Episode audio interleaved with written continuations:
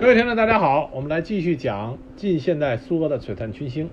那么今天我们要来讲的这个就是一个著名的呃苏俄的历史人物，可以说是世界共产主义运动中啊杰出的领袖。这个人就是弗拉基米尔·伊里奇·乌里扬诺夫，也就是我们所熟知的列宁。关于列宁，我曾经考虑是不是要。啊，给大家讲一讲列宁，因为列宁很多的事情是众所周知的，但是呢，我觉得很多人对列宁的认识还停留在过于肤浅的一个层次上啊。那么，我想通过今天这一集，给大家深入的分析一下列宁到底应该如何评价列宁，如何正确的认识列宁的重要性。那么，很多人都熟知，一旦说起共产主义，那么。一般说起来就是马克思、恩格斯、列宁、斯大林、毛泽东，就是众所周知的马恩列斯毛。马克思无可不容置疑的，他是共产主义的发起者和奠基人。那么列宁是在马克思之后，对共产主义运动和共产主义这个产物进行了又一次全面的提升。啊，列宁的重要性在于，他对共产主义进行了全方位的一次重大的改变，而这个改变就是在于列宁从实践的角度提出了无产阶级专政，这是对马克思恩格斯所提出的共产主义理论一次极大的拓展和创新。至于说这个拓展创新到底是否正确？它所带来的影响如何？这个我们不进以评说，但是它的影响是深远的，对这个世界产生了不可逆转的变化啊，这个是客观存在的。因此，列宁必然成为近代苏俄乃至近代世界都是很耀眼的一颗星。如果我们深入了解了列宁他所做出的一系列对共产主义理论的补充。和拓展，那么我们可以下结论的说，列宁他比斯大林对于苏俄的作用，乃至对全世界共产主义运动的影响，都要啊超出了很多。列宁不仅在共产主义理论上有着极深的造诣，并且进行了拓展，同时他将共产主义理论第一次应用到了实践之中，提出了无产阶级专政，并且给后续的共产主义政权。如何进行统治和治理国家，提供了一系列的指导方针，这也是被后来无论是苏联还是中国乃至其他的共产主义国家治理国家、担任一个国家的领导，提供了指导性的方针啊，这一直被后来沿用。我们在今天这里会给大家讲列宁提出了哪些关于无产阶级专政、无产阶级统治国家，那么应该怎么做。那么哪些是列宁提出来的，并且在现在我们都可以看到这些方针的影子。所以说，列宁他的惊人之处就在于理论、实践，他都有着极强的能力。列宁是出生在1870年，啊，原名弗拉基米尔·伊里奇·乌里扬诺夫，他出生在新比尔斯克。我们之前在讲到科伦斯基的提到过，列宁是他参加革命以后用的笔名。那么早期，列宁的哥哥因为参加反抗沙皇的活动，啊，被杀害了。当列宁进入可山大学法律系学习的时候，也因为参加学生运动、反对警察制度，被学校开除，被禁止在可山居住。那么，1888年，列宁被学校开除之后，他就开始参加了当地的马克思主义研究小组，开始研究马克思的《资本论》和俄国。共产主义先驱普列汉诺夫的著作，这个普列汉诺夫是将共产主义引入苏俄的，啊，当时的共产主义思想家，他的著作引领了一批苏俄的青年走上了共产主义道路，所以普列汉诺夫在苏联的共产主义史上实际上是有一个极其重要的地位。但是后来普列汉诺夫转向了孟什维克啊的思想的方向，所以被。苏联的布尔什维克政权啊，摒弃掉了。那一八九一年，二十一岁的列宁以校外生的身份通过了彼得堡大学的毕业考试，并被授予了优等生毕业文凭。1892年，他开始组织当地第一个马克思主义小组，并且把《共产党宣言》译成了俄文，写下了第一本著作《农民生活中新的经济变动》。列宁他不仅仅是一个共产主义活动家，他同时有着一系列的共产主义著作。实际上，《列宁选集》在某种程度上，它的重要地位等同于《马列选集》啊，重要地位。客观的讲，在整个共产主义运动过程中，啊，出选集很多领袖都出过选集，但真正对世界的共产主义运动有着深远影响的选集，只有《马列选集》《列宁选集》和《毛泽东选集》，因为只有这三部选集真正的将一些理念。广泛性的运用到了世界范围的共产主义运动中。一八九五年，列宁在彼得堡成立了彼得堡工人阶级解放斗争委员会，然后他被被捕，投入了监狱，这是他第二次被投入监狱。一八九七年，十四个月的狱中生活之后，他被流放到了东西伯利亚。在西伯利亚的三年之中，他开始使用列宁这个笔名。一八九九年，在流放地，他完成了《俄国资本主义的发展》一书，彻底清算了民粹派的错误理论。一九零零年，他结束流放之后，就转赴西欧，在瑞士日内瓦大学留学，并且在其他西欧的各个城市啊游历。在德国慕尼黑，他创办了第一份俄国社会民主工党的报纸《火星报》。并且这个时候，他在德国待的时间是最长。他在德国和马恩之后那一批德国的共产主义思想家啊，像这个伯恩斯坦、贝贝尔、卢森堡、里布克内西进行了交流。他赢得了这些共产主义西欧共产主义者的尊重。那么这段时间，列宁就对马恩之后共产主义的一些理论进行了深入的思考。那么，在一九零一年里。到一九零二年，他撰写了日后在俄国革命中极具影响力的《怎么办》一书。他在这本书里明确地表示反对伯恩斯坦的修正主义，批评党内的经济派路线，认为落后群体应接受先进群体的领导，要求把党建设为一个以职业革命家为先锋核心、具有严密组织纪律机构的，就是民主集中制的这么一个政治群体。所以说，我们在说批判修正主义、批判伯恩斯坦，谁第一个提出来、系统性的提出来，那么这里边就有列宁的功劳。但是他所提出的要求把党建设成一个以职业革命家为先锋中心、严密组织机构纪律的机构，这点他和另外一位杰出的共产主义革命家卢森堡产生了极大的分歧。啊，我们在德国的璀璨群星里专门讲到过，卢森堡对列宁的这个主张是反对的。他认为，如果这么做，只是用一个专制代替了另外一个专制，并不能真正的代表人民的利益。一九零三年七月三十日，俄国社会民主工党在布鲁塞尔召开代表大会，会上形成了以列宁为核心的布尔什维克。那么，布尔什维克以及思想体系的产生，标志着列宁主义的形成。一九零五年，俄国资产阶级民主革命爆发以后，列宁回到苏俄，啊，当时的俄国，直接领导革命，提出了无产阶级政党在民主革命中的策略。那么，紧接着因为武装起义失败，他又开始了长达十多年的第二次流亡生活。在这期间，他写了唯物主义和经验批判主义。马克思主义和修正主义等一系列著作，啊，将马克思主义进行了全面的加深和发展。列宁的关于社会主义革命、共产主义革命这些政治啊政治方面的著作是非常多的，而且列宁本身逻辑能力很强，推理能力很强，他的笔锋也很犀利。总能抓住他对手的啊漏洞进行批判，并且能说服很多人，最后同意他的观点。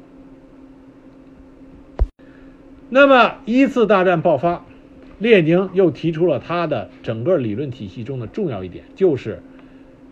帝国主义是资本主义的最高阶段，变帝国主义战争为国内战争，变帝国主义战争为国内的阶级战争、阶级斗争。他阐述了社会主义有可能在一国或数国首先胜利，那么社会主义有可能在帝国主义最薄弱的列呃最薄弱的环节啊取得胜利，这都是列宁在一次大战爆发之后形成的一系列的理论。但是他这种激进的左派理论并没有得到啊，并没有得到社会民主党和其他资产阶级政党啊同意，甚至在俄国的社会民主工党内部啊。也并没有得到广泛的这个赞同。在一九一五年瑞士召开的反对一次世界大战的齐美啊齐美尔瓦尔德会议上，他成为这次会议上左派的领导人。他主张应该把帝国主义战争转化为阶级战争，呼吁工人阶级应该借机发动内战夺取政权。可是会议上的多数派否决了他的主张。那么就在第二年，一九一六年的春天，他在苏黎世完成了另一部理论著作《帝国主义是资本主义的最高阶段》。他批判了他的论敌考茨基，考茨基是另外一个著名的共产主义，啊，在马恩之后的一个共产主义理论家。帝国主义是资本主义的最高阶段，这个实际上是列宁主义一个重要的论点，也是对马恩共产主义的一个。改进为什么这么讲呢？因为在马克思、恩格斯的著作中，他们讲得很清楚，任何一个阶级它的存在必须是有相应的物质基础，在它的物质基础并没有导致这个阶级消亡之前，这个阶级它存在是有它的道理和它的生存性的。也正是因为马克思、恩格斯他的这种说法，才会有伯恩斯坦他们修正主义提到的。资产阶级和无产阶级在议会中共存，无产阶级对资产阶级起到一个监督作用。为什么？因为以资产阶级资本主义的发展当时的状态来说，资产阶级赖以生存和发展的物质基础土壤刚刚开始，啊，刚刚开始，并没有得到充分的发展。也就是说，资产阶级的存在还有它存在的物质基础，啊，并且这个物质基础还在上升阶段，并不是。进入消亡阶段，那么按照马克思恩格斯的理论来说，资产阶级必然有它存在的啊道理和生存能力。那么这里就出现了一个问题：资产阶级还是属于一个新兴的统治阶级啊，物质基础决定资产阶级，决定了资本主义社会的存在。那么这个时候无产阶级已经出现了，那么无产阶级到底怎么样和资产阶级同时出现在人类社会中？这里说一下题外话，为什么共产主义的运动，它的武装斗争，跟谁的交手是最残酷的呢？最你死我活的，就是和资产阶级，啊，无产阶级和资产阶级的斗争是最你死我活的。为什么？因为本来按照物质基础和社会发展来说，资产阶级应该是资产阶级革命的领袖，是带领着社会进入到资产阶级资本主义社会，并且进行发展的。这个旗帜，但是无产阶级过早的登上了历史舞台，也想争夺这个领导权，那么必然这种斗争将是你死我活的。这在苏联的革命、无产阶级革命和中国的无产阶级革命以及其他各个国家的无产阶级革命都可以看的是非常真切的。无论是资产阶级镇压还是无产阶级反抗，都是极其血腥的。这是有着它必然的啊理论基础和历史渊源的。那么列宁的最主要贡献就在于他提出啊，他是真正真正提出来，无产阶级可以彻底的从资产阶级手中夺得政权，进行专政，而伯恩斯坦等人他们提出来的是资产阶级和无产阶级共存，啊，共存，共同治理国家，啊，这是两个截然相反的观点。那么，一九一七年，俄国爆发了二月革命，尼古拉二世逊位，罗曼诺夫王朝的统治被彻底推翻。临时政府得以建立，同时，当时两个权力中心，一个临时政府，另外一个是第一个工人士兵苏维埃。那么，列宁就在德国乘坐密封列车回了国。啊，列宁的回国是我们在上一集提到过的，关于列宁是德国间谍这个说法的来源。啊，但是我们在上一集已经跟大家剖析了，这种说法是没有真实的历史根据的。列宁也没有任何的真实的凭证说列宁就真正的是受德国间谍机关所领导的德国间谍。但是列宁的回国是受到德国当时政府的支持，这个是不容置疑的。因为列宁回俄罗斯，对于当时的德国政府来说，当局来说，这是有利的。对自己有利的事情，就没有人不会支持。那么，当列宁回国以后，他迅速成为布尔什维克在俄国啊领导革命的领袖。他提出了著名的四月提纲。四月提纲的要点就在于，他指出俄国革命必须由资产阶级民主革命向无产阶级社会主义革命过渡，反对所谓的资产阶级临时政府，要求一切权力归苏维埃。我们注意这里，这里边啊，他提出来的，按理说俄罗斯刚刚进行完资产阶级民主革命，按照正常的社会发展，不会出现第二次另外一个啊阶级，也就是无产阶级。社会主义革命会在这么短的时间里再一次发生，这在马恩的理论里是不可能发生的。但是列宁根据当时俄罗斯的情况，啊，他就提出了这种主张。他认为无产阶级夺权的时刻到来了。这对于列宁来说是需要一个极大的魄力，并且思想准备的。从这点上来说，无论列宁的这个观点的对错，但是他能提出这个观点。就说明列宁是一个非常杰出的思考者和战略家。那么四月提纲提出之后，临时政府就把列宁污蔑成德国派来的间谍，进对他进行通缉和抓捕。紧接着在七月份，彼得格勒发生了七月流血事件。当时俄国临时政府镇压了布尔什维克所支持的示威游行的工人和士兵，开始通缉列宁等布尔什维克领导人。列宁认为这个时候。武力夺权还不成熟，于是他就潜伏在拉斯里夫湖畔的草棚里边，继续领导革命斗争。后来他又到达了芬兰，因为对他的追捕太为紧张，于是他就到达了芬兰。在这里，他完成了《国家与革命》的写作。这段时间形势变化极快，科尔尼洛夫发动政变。那么，临时政府不得不向布尔什维克的赤卫队求援，最终政变被粉碎，但布尔什维克也借机壮大了自己的力量。列宁作为一个杰出的政治的政治家和这个战略眼光极其深远的领导者，他认为这个时候无产阶级夺权具有了可能性，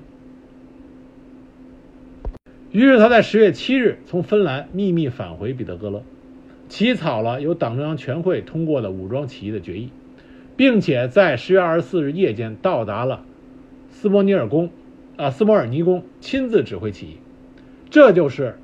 俄国历史上重要的十月革命。当十月革命以攻占东宫作为胜利的标志的时候，列宁宣告要推翻临时政府，成立人民委员会，举行立宪会议选举，要求排除立宪民主党。建立清一色的社会主义民主政府，一切权力归苏维埃。紧接着，他颁布了和平法令和土地法令。很多人熟悉十月革命，一般在看列宁在一九一八的时候，这个是到了到达十月革命胜利的时候，基本上就是那部影片的结束，也是很多人所知道列宁领导十月革命啊，基本到这个时候就是一个终结。但事实和历史的真相并没有到这个时间点上终结，还是有接着的延续。而之后发生的事情，才是真正对后来所有共产主义国家国家机器的建立产生深远影响啊的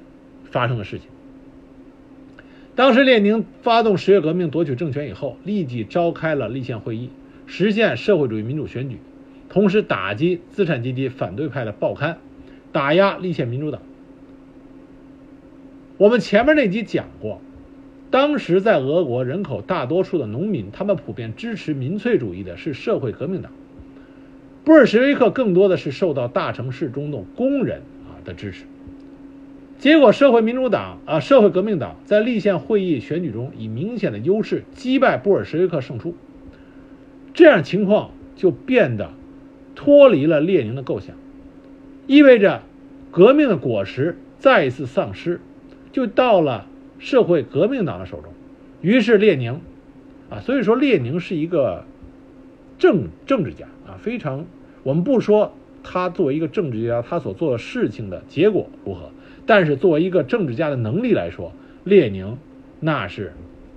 非常厉害的。他知道什么时候什么对自己最有利，因此当时列宁看到革命果实就要丧失，于是他表态：依靠民意，但也不能忘记步枪。他在一九一八年一月五日解散了在彼得格勒塔夫利达宫召开的立宪会议。派军队驱散了反对解散立宪会议的示威者，称一切权力归立宪会议这句口号是反革命的，这自然引起了社会革命党、孟什维克和立宪民主党等党派的激烈反对。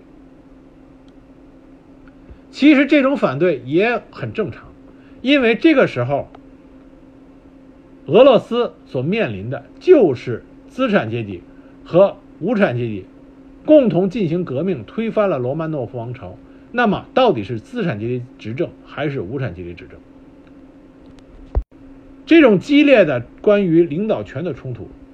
真正的解决方案必定不会是和平的解决，必定是充满了鲜血和生命的。列宁清楚地意识到这一点，所以为了维护苏维埃政权，打击反对阵营的势力，一九一七年十二月二十日。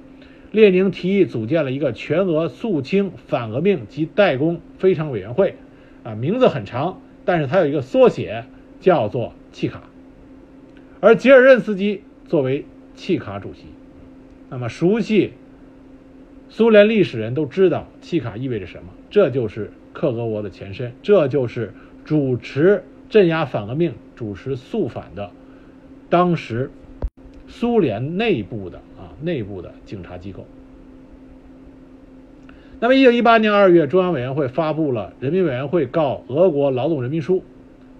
列宁在《社会主义祖国在危机中》这个法令中亲手加入了，啊，他这个加入的话是这么写的：资产阶级中有劳动能力的男女应编入八号营，受赤卫队负监视，反抗者枪毙，所有敌方奸细、投机商人、暴徒、流氓、反革命煽动者。德国间谍一律就地枪决，也就是说，契卡机关拥有不经审判便可执行枪决的权利。这是很多人现在抨击无产阶级专政，在十月革命之后，无产阶级专政啊，抨击他的一个啊重要的点啊，就是说契卡完全是把人命啊如草芥的这么屠杀。那么真正的。事实就是啊，残酷的事实是，任何一个具有政治手腕和统治手腕的人，在那个时刻，在列宁的位置上，都会做同样的事情，因为无产阶级和资产阶级在这个时候关于政权的争夺是你死我活的，胜利者必将对失败者进行血腥的清洗，这和资产阶级对封建阶级的革命还是有更大的不同。因为封建阶级和资产阶级之间的争斗，封建阶级是要退出历史舞台，资产阶级是要登上历史舞台，而资产阶级和无产阶级的争斗，更多的像一个还没有在舞台上开始表演的角色，就被另外一个角色要强行赶下舞台。那么这种争斗，将远远的要比封建阶级和资产阶级的争斗要激烈的多得多。所以，红色恐怖它的产生。是有它根本的这个历史发展原因的。一九一八年九月，列宁公开声称要制造一场针对资产阶级反革命的红色恐怖。根据研究显示，从一九一七年到一九二二年，被契卡绞死和枪决的人数达到了数十万至数百万人。也是在这个期间，尼古拉二世的全家都被枪决。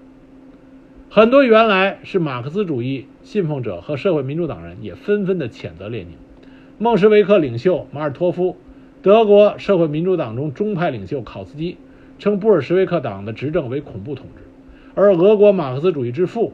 普列汉诺夫也称列宁成为新的罗伯斯皮尔。正是因为列宁所实行的这种红色的专政恐怖，那么对他的暗杀。也是风起云涌，连绵不绝。一九一八年一月十四日，他在彼得格勒完成一次演讲之后，与瑞士的社会民主党人弗里茨·普拉廷共同乘坐一辆汽车，当时就遭到了十二名不明身份的枪手的伏击。而这次伏击准备的极为周密，就连大名鼎鼎的契卡人员也没有能够确定杀手的真实身份。这直到后来，国外的行刺者才透露，组织这一行动的是沙科夫斯基公爵。当时这个行动花了五十万卢布。一九一八年八月三十日，列宁在莫斯科郊外的米赫尔松工厂对工人演讲以后，刚要踏上汽车，这个时候他中了第二次的暗杀。当时三发子弹，一发击中他左肩。第二发击中他左胸，并穿颈而过；第三发打中了他身边的跟他正在谈话的女性。当时列宁倒地不省人事，被紧急抢救。虽然后来啊逐渐恢复，啊没有带来生命上的危险，但是这次暗杀事件给列宁的健康带来了深重的影响。很多人相信他晚年的中风与这件事情有关。而且这次对列宁的暗杀事件，被后来斯大林上台的时候用来诬陷和他有竞争的其他候选人，比如说布哈林，啊，这都被斯大林使用过，把这次暗杀事件和布哈林联系起来，和其他他的竞争对手联系起来，啊，进行诬陷，打击他的竞争对手。一九一八年一月十五日，人民委员会通过了建立红军的法令。而红军的建立被委任于托洛斯基这个列宁的亲密战友。而同年三月，布尔什维克党正式更名为俄国共产党，简称俄共。同年颁布宪法，将国家的正式名称定为俄罗斯苏维埃联邦社会主义共和国，简称苏维埃俄国。那么在这之后，列宁。对于如何统治这个国家、治理国家，有着一系列啊非常有效的措施。那么第一步就是扩张苏维埃俄国。一九二零年，他知道苏维埃政权无法离开巴库的石油而生存，于是就支持阿塞拜疆的布尔什维克势力。一九二二年三月，这三个国家组成了外高加索苏维埃社会主义联邦共和国，简称外高加索联邦，加入了苏维埃俄国的行列。那么，面对着苏维埃刚刚建立的俄罗斯，这个时候内外交困，在这种时刻就显示出列宁，他不仅仅是一个共产主义理论家，不仅仅是一个无产阶级革命的领导者，同时他也是啊一个合格的国家领导人。一个合格的国家领导人，很知道自己的国家需要什么，怎么样能够给自己一个缓这个在危急的时刻。提供一个喘息的机会，所以列宁当时接受德国的条件退出一战。他的这个主张并没有得到布尔什维克人所有人的遵从。当时布哈林认为应该继续进攻解放德国，将共产主义的火种播回到啊播种回德国这个共产主义的起源地。托洛斯基则支持不战不和。但最终，列宁的意见起了主导作用。一九一八年三月三日，和德国签署了布列斯特条约。那么，这个条约，按照现在的观点来看，啊，很多爱国主义者的观点来看，这就是一个丧权辱国的条约。因为这个条约使得波兰、爱沙尼亚、立陶宛、拉脱维亚、乌克兰、芬兰、格鲁吉亚等国纷纷独立，使得俄罗斯丧失了大片的领土。当然，这就必然引起国内民主主义的者的这个强烈不满，左派的社会革命党也趁机与布尔什维克发生分裂。这个条约的建立，造成俄罗斯国内当时形势激烈动荡，一系列对抗苏维埃的啊地方反抗势力纷纷建立政权。一九一八年春，捷克斯洛伐克军团叛乱，控制了。乌拉尔山附近的西伯利亚铁路，紧接着，社会革命党、立宪民主党孟什维克在撒马拉成立了立宪立宪会议委员会，全称为全俄临时政府，控制了萨拉托夫、新比尔斯克、科山、乌法一带。而戈尔察克在鄂姆斯克成立了西伯利亚政府。南部的邓尼金、波罗的海沿岸地区的尤登尼奇，也在外国势力的支持下发起了白卫军运动，对抗布尔什维克。这个时候，列宁委任自己的亲密战友托洛茨基组建红军。那么，红军中大量任用了前沙俄时代的军官。这里边跟我后边要讲到的一些啊，及会谈到的关于苏联肃反，这个时候。大量的任用前沙俄时代的军官，这为后来红军的肃反是埋下伏笔的但这也是不得已的方办法，因为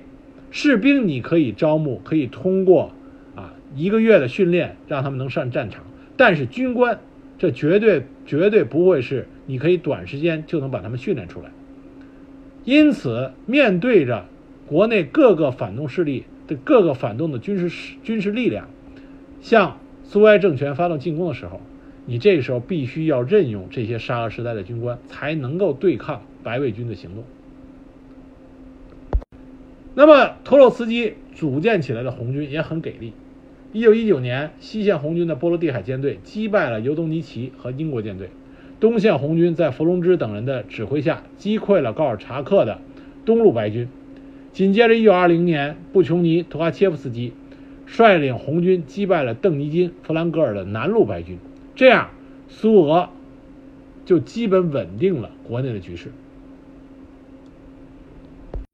国内局势一旦稳定，列宁就把他的目光投向到之前布列斯特条约所签订俄罗斯失去的那些领土。所以说，列宁啊是一个合格的政治家，所有的条约都是可以撕毁的。关键要看自身的力量，啊，是不是足够大？自身稳定了，那很快通过苏俄向之前失去的那些啊领土输出了共产主义运动。那么，在苏联的支持下，布尔什维克建立了乌克兰苏维埃社会主义共和国、立陶宛白俄罗斯苏维埃社会主义共和国，甚至。把共产主义的触角伸向了波兰，这是后来产生了波苏战争啊。在之后我们讲图哈切夫斯基的时候，会专门给大家讲波苏战争。那么在图哈切夫斯基的率领下，红军跟波军进行了几轮拉锯战，不分胜负，最后双方面签订了合约，结束了战争。那么因为国内外这些形势的啊紧张以及工作的重压。再加上列宁受过暗杀，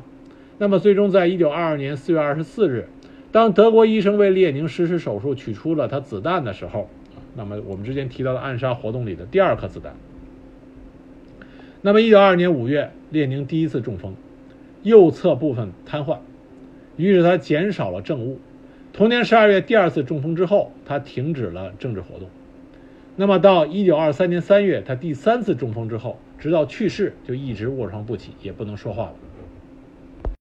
列宁在挑选他的后继接班人的时候，啊，实际上是有六个人：托洛斯基、斯大林、基诺维耶夫、加米涅夫、布哈林和皮塔可夫。列宁并没有想把他的位置交给斯大林，啊，因为他觉得斯大林这个人太粗暴，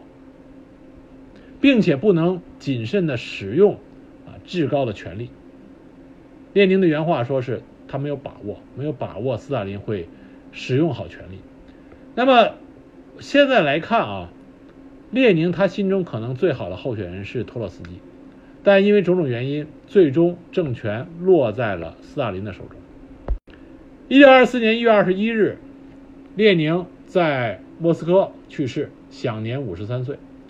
当时全世界的一些著名的革命家都给列宁。致了悼词，其中就包括我们中国的啊革命先驱孙中山。国父孙中山当时写了一个吊文啊给列宁。而反攻最积极的啊也是最坚决的，就是英国首相丘吉尔，他也对列宁进行了评论。啊，他的原话是说：“俄国人民掉进泥潭，苦苦挣扎。对于他们来说，最坏的事情莫过于列宁的诞生，而第二坏的事情则是他的死亡。”那么从这个评论，从另外一个角度来看，也就是说，丘吉尔他认为列宁他依然承认了列宁对整个苏俄的影响是巨大的，啊，是深远的。列宁的遗体到今天依然被冷冻的啊，冷冻的保存着。这因就因为列宁的遗体被冷冻保存，这也形成了后来啊后来这个共产主义国家的一个传统。所以说，列宁身上有很多他的啊身上发生的事情，后来都成为了共产主义国家的啊一种传统。那么，列宁死以后，有件很有意思的事情，就是对列宁的大脑啊进行过专门的医学研究。我们看照片都能看到，列宁是有一个。大脑门看上去就是属于大脑很发达。那么他的大脑的的确确是和常人不同。根据研究报告，啊，他的大脑结构，锥体细胞非常发达，细胞之间的连接纤维十分有力，细胞内核也极为坚实和清晰。那么科学家们认为列宁的大脑的质地很高，尤其是前额部位的沟回要比。很多另外的名人，甚至那些名人的沟回都要多。那么列宁虽然在五十三岁去世，但是他给整个共产主义运动，包括共产主义政权后续的共产主义政权，都提供了很多实践上的样板，也被后来的共产主义政权纷纷的效仿。那么首先一个是战时共产主义，当时在国内危机。和国外的军事干涉啊比较严重的时候，也就是一九一八年到一九二一年这个期间，列宁认为需要最大限度的保障苏俄政权得到充分的物资供应，因为只有这样才能够破除内外交困，保住苏维埃政权。于是，在一九一八年六月，最高国民经济委员会通过了实施战时共产主义的政策。这个政策就包括强制征收农民维持生存量之外的所有粮食，就是余粮收集制；国有化所有大众企业，国家垄断所有外贸活动，禁止商品交易，并实行计划配给制；对工人采取严格的管理制度，罢工者即行枪决。这就相当于将国家机器严格的控制在政党手中，保证全国所有的力量集中使用。应对国内外的这种冲突，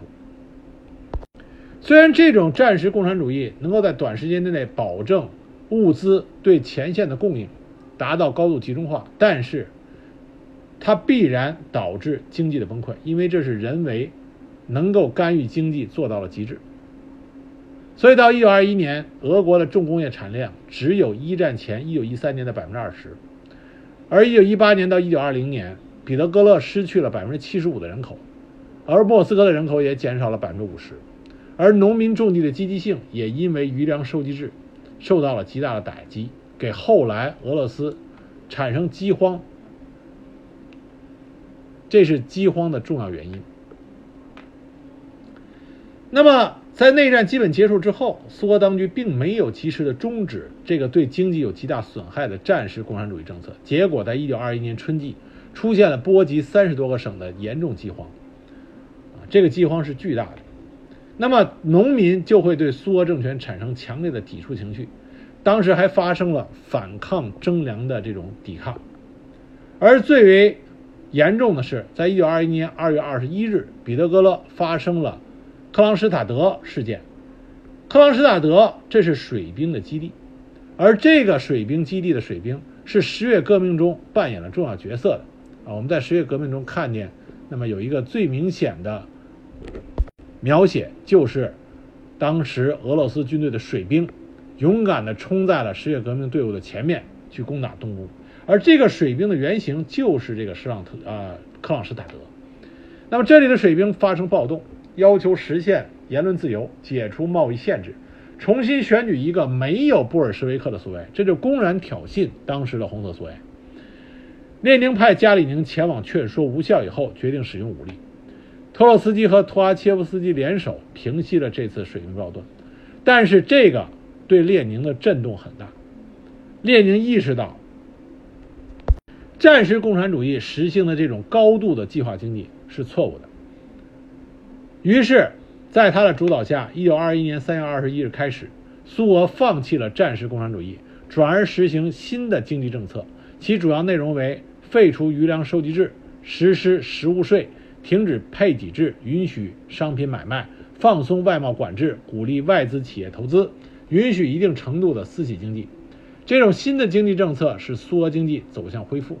到了1928年，俄国的工农业产品产量成功的恢复到了1913年的水平。但很可惜的是，到1928年，斯大林上台，把这个政策废除了。但是从这个转变，我们可以看出来，列宁啊是一个真正的为俄罗斯国家在进行思考，为着政权的延续和稳定进行思考的一个政治家。相比对个人权利的追逐，斯大林。要比列宁热衷热衷的多得多。列宁更多的是在思考这个国家他所提出的无产阶级专政如何能够稳定的持续下去。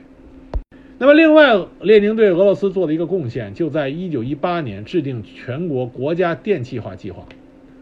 1920年，他提出了著名的口号：“共产主义就是苏维埃政权加全国电气化。”正是因为他的这种努力，当时俄罗斯成立了国家电气化委员会，吸收了两百多位科学家和工程师，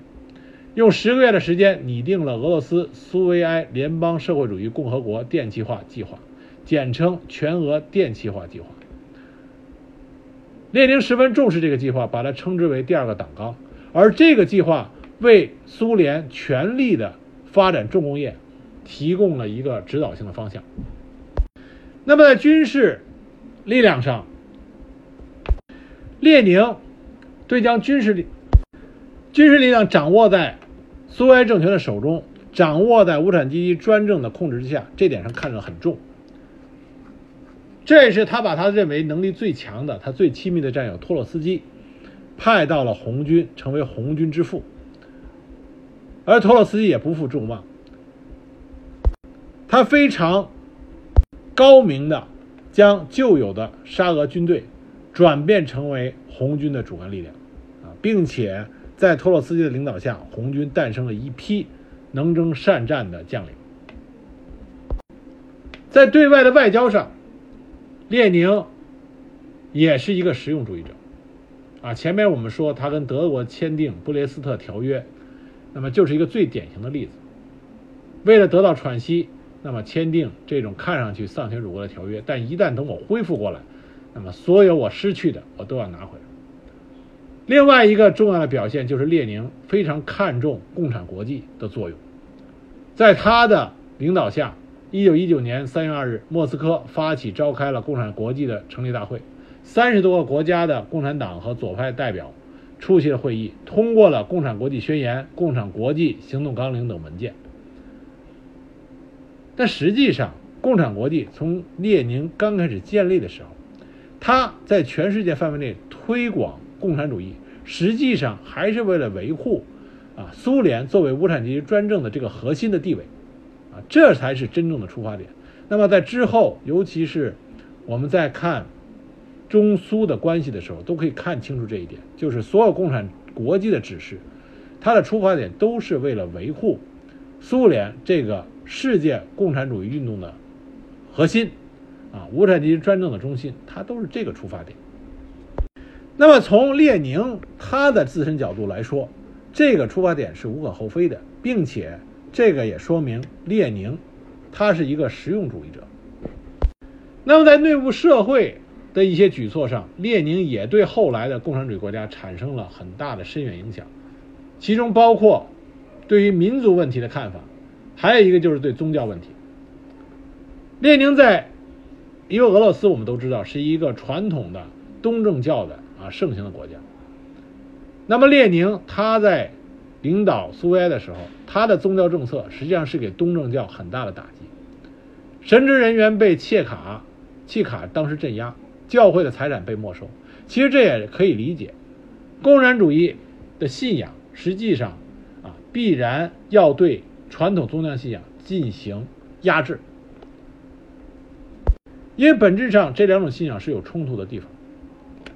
所以列宁很清楚的知道这一点，因此在他所主持的啊十月革命之后的俄国苏维埃，对东正教给予了很大的打击。那么共产主义理论我们就不用说了，前面已经提到了，列宁的最大的啊这个作用就在于他将传统的马克思恩格斯停留在理论上的共产主义，推展到了以无产阶级专政为核心的啊认为在帝国主义阶段可以通过暴力革命取得无产阶级专政政权的建立。而且列宁从理论上和实践上都证明了。一旦共产主义、共产阶无产阶级专政建立以后，资产阶级和他的民主制度将成为无产阶级专政最大的阻碍，而这种阻碍必须要通过暴力手段才能够解除。只有听通过专政的方式才能够保卫无产阶级政权，否则的话，资产阶级必然要发动反扑。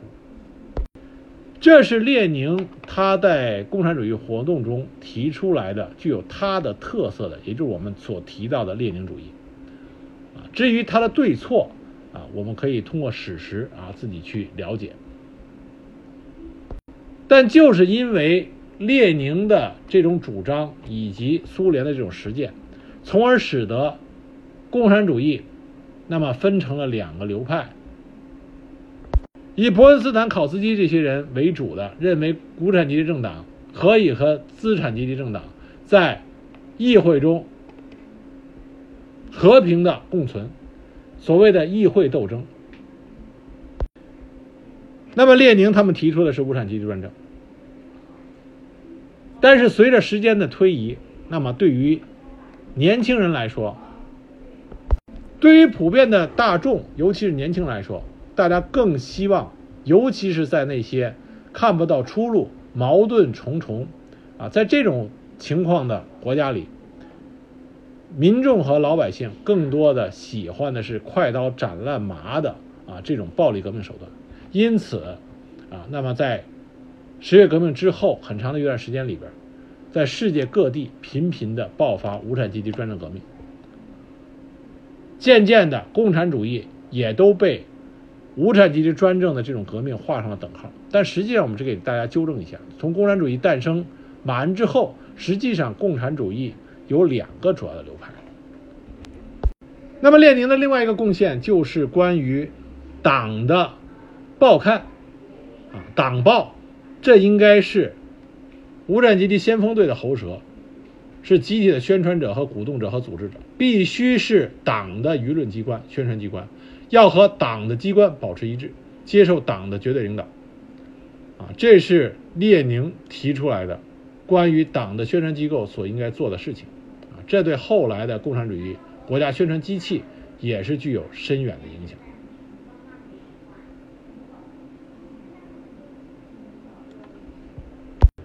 那么今天呢，我给大家简单的讲了一下列宁的生平，以及列宁为什么是共产主义运动中一个。